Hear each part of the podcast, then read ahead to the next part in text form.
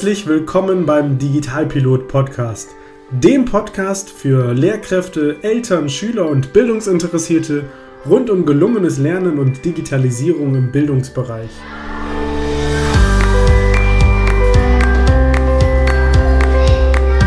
Was ist eigentlich Digitalisierung im Bildungsbereich?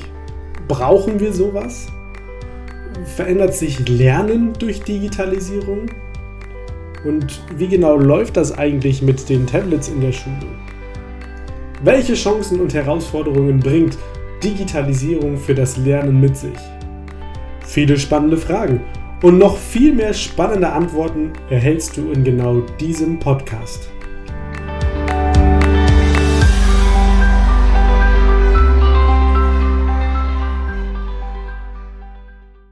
Sicherlich kennst du folgende Situation. Ihr habt gemeinsam in der Klasse ein grammatisches Phänomen besprochen. Deine Schülerinnen und Schüler haben einen Vortrag gehalten und jetzt ein Ergebnis in der Hand.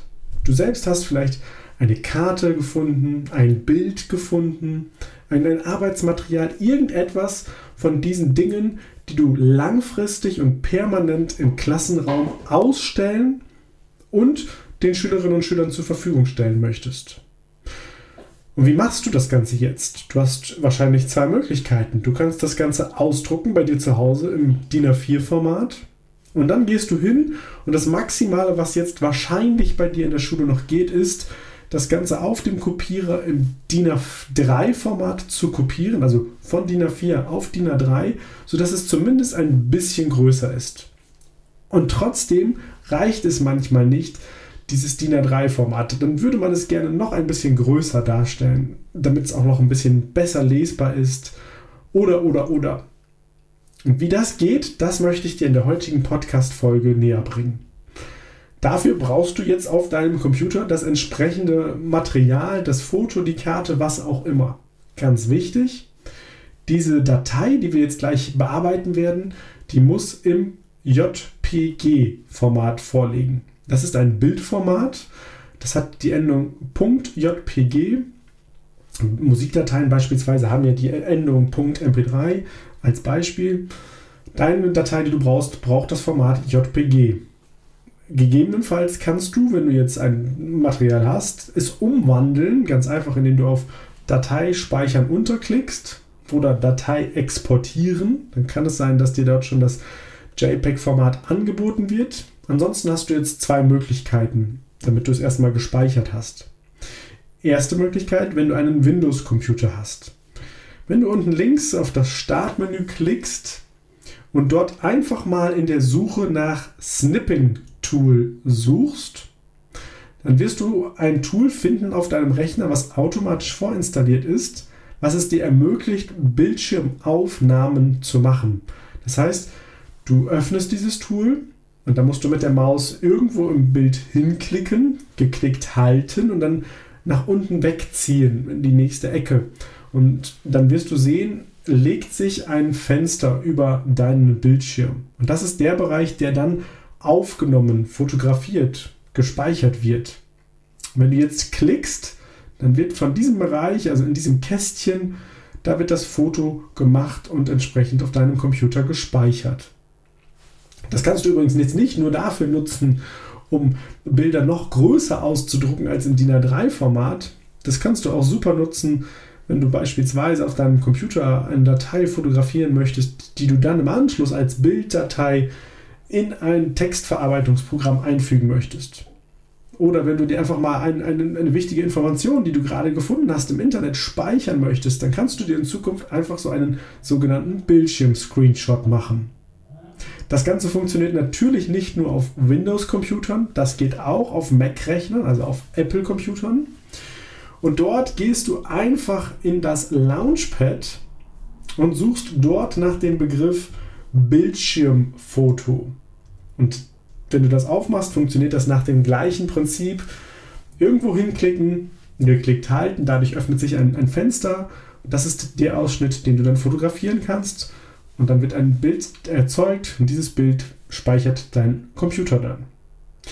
Und jetzt hast du also ein JPEG, was du vielleicht vorher schon hattest, oder du hast eine Datei umgewandelt. Und das ist mit, mit jedem denkbaren Dateien denk, äh, mit jeden denkbaren Dateien denkbar. Also nimmst du ein, ein Textdokument, dann könntest du dort jetzt ein Bild rausziehen. Nimmst du ein PDF-Dokument, könntest du einen Bildausschnitt wählen und so weiter.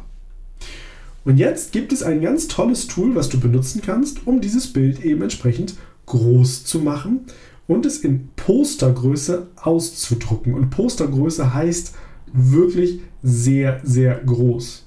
Die Seite, die du dafür brauchst, ist die Seite www.blogposters.com.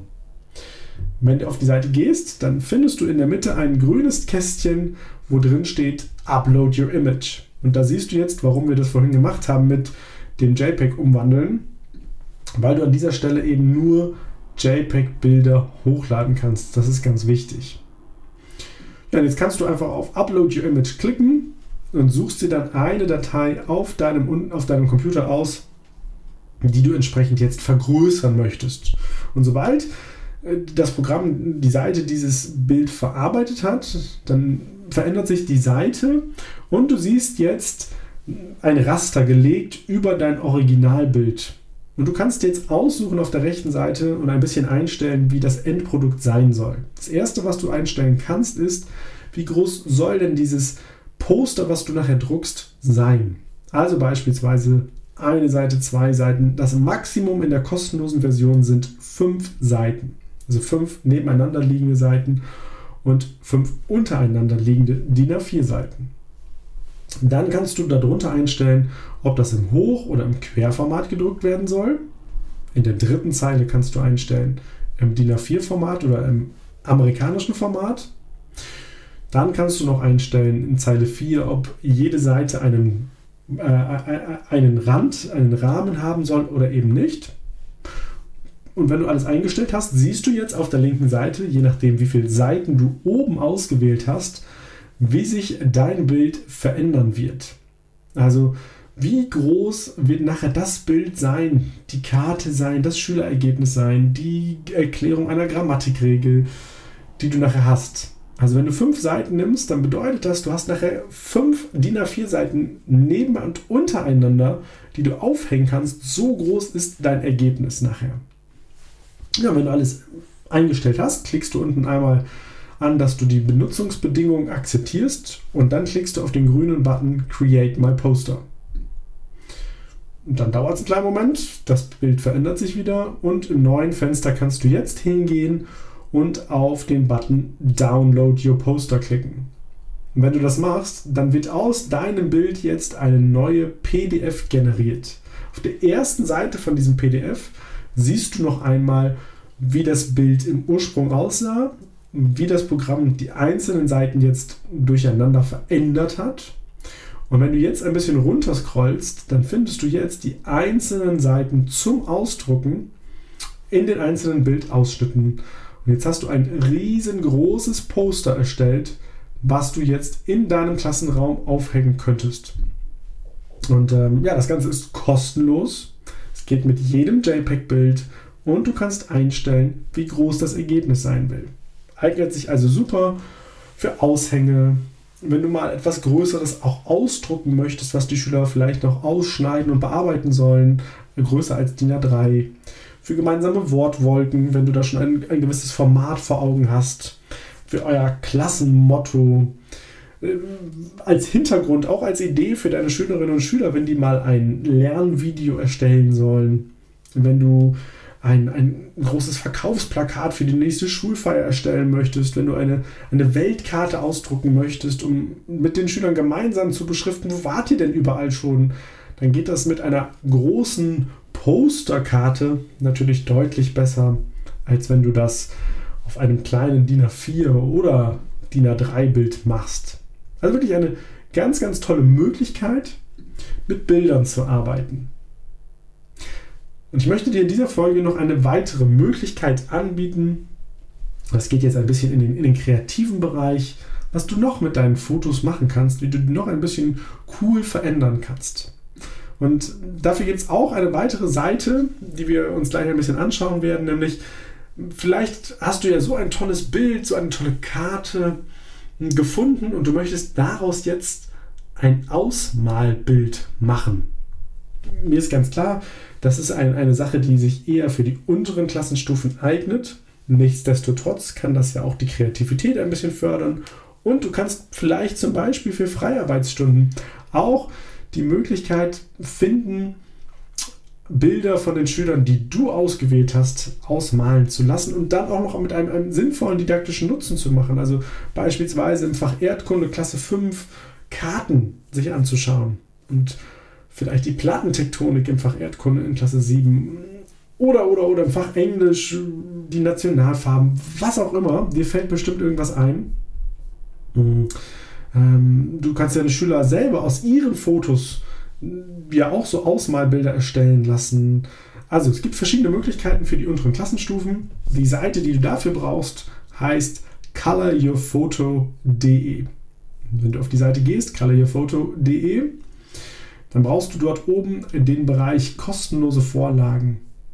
Und dort kannst du dann auch wieder ein Bild hochladen. Auch hier siehst du wieder, wir brauchen wieder das JPEG-Bild. Und auf der linken Seite kannst du dann einstellen, wie viele Farben soll der Schüler nachher verwenden. Ähm, also eine Farbe, zwei Farben, sechs Farben, wie auch immer. Dann klickst du auf der linken Seite auf Vorschau berechnen. Jetzt wird dein Bild ein bisschen angepasst. Es wird so umkonvertiert, also nicht um, es wird umgeändert oder konvertiert, damit daraus fünf Farben erstellt werden. Und jetzt musst du im letzten Schritt noch auf Vorlage erstellen klicken auf der linken Seite. Und jetzt wird aus deinem Bild ein Ausmalbild gemacht. Oder aus dem Schülerergebnis wird ein Ausmalbild gemacht. Und das kann man sich ganz einfach herunterladen. Das ist kostenlos. Und dann kannst du das Ganze im Unterricht wieder benutzen oder auch in der Kreativität deiner Schülerinnen und Schüler einsetzen. Also auch eine tolle Möglichkeit, Bilder der Schülerinnen und Schüler oder deine Bilder zu benutzen, um da ein bisschen kreativ zu sein. Und es gibt noch eine dritte tolle Seite, die ich dir empfehlen kann, wenn es darum geht, ein bisschen was mit deinen Bildern zu machen. Die letzte Seite, die ich dir heute gerne vorstellen möchte, heißt photofunia.com. Und auf dieser Seite kannst du deine Bilder in bestehende Hintergründe einfügen. Das geht so weit, dass du ja dein Bild auf einer Häuserwand in New York darstellen kannst, wo du dein Bild im Museum platzieren kannst, auf einer Nachrichtenanzeige in der Zeitung, auf einem Wolkenkratzer, ähm, als Neonlicht, als riesiges Bild, auf einer Weihnachtskugel, auf einem Kinoticket und, und, und. All das ist möglich auf der Seite photofunia.com. Warum ich das erzähle, das geht mir nicht darum, dass du jetzt da irgendwelche spaßigen Sachen mit deinen Schülerinnen und Schülern machst, aber ich glaube, diese Seite ist für zwei Dinge sehr, sehr wertvoll. Sache Nummer eins, du kannst damit nochmal Authentizität herstellen, damit du vielleicht einen Unterrichtseinstieg über ein Bild herstellen kannst, der der Situation deiner Schülerinnen und Schüler angemessen ist. Vielleicht findest du kein passendes Bild im Internet, was deinen Unterrichtsanlass widerspiegelt und da könntest du jetzt hingehen und eben sehr individuell auf deine Schülerinnen und Schüler etwas kreieren. Also einen Nachrichtentext in einer Zeitung oder auf ähm, einem Bild etwas darstellen, äh, auf einem Kinoticket für den Fremdsprachenunterricht und so weiter. Das kannst du also sehr, sehr personalisiert hier erstellen. Das ist, finde ich, ist sehr spannend.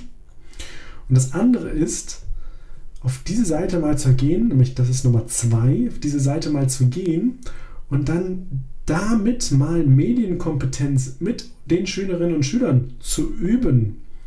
Nämlich, was passiert, wenn ich so eine Seite benutze? Was passiert eigentlich mit meinen Fotos? Darf ich einfach Fotos von anderen Menschen benutzen?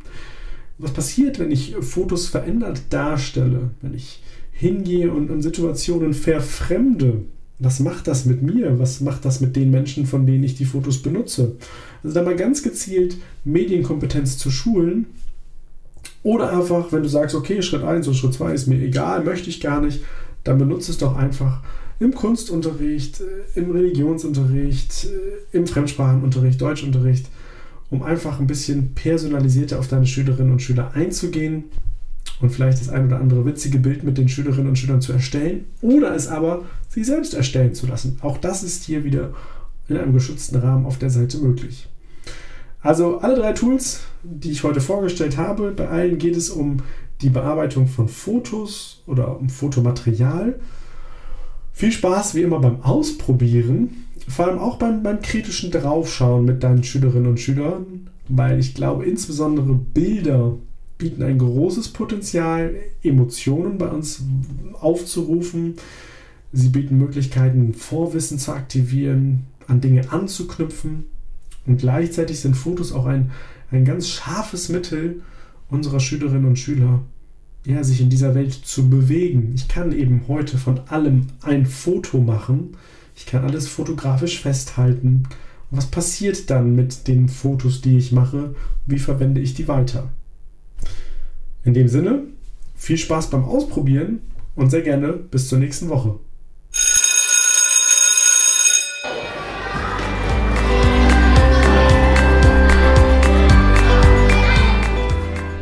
Das war der Digitalpilot Podcast. Weitere Infos findest du übrigens auch unter www.mediencoaching.nrw und auf meiner Facebook-Seite. Nutzt du selbst gerne ein cooles digitales Tool und möchtest deine Erfahrungen hier im Podcast teilen? Dann schreibe mir doch einfach eine E-Mail an post.mediencoaching.nrw. Brauchst du noch ein paar Ideen für deinen digitalen Unterricht? Dann bestell dir jetzt mein Buch Toolkit Digitale Unterrichtsmedien. 60 Tools für gelungenen digitalen Unterricht über meine Website oder den Buchhandel. Also, bis bald!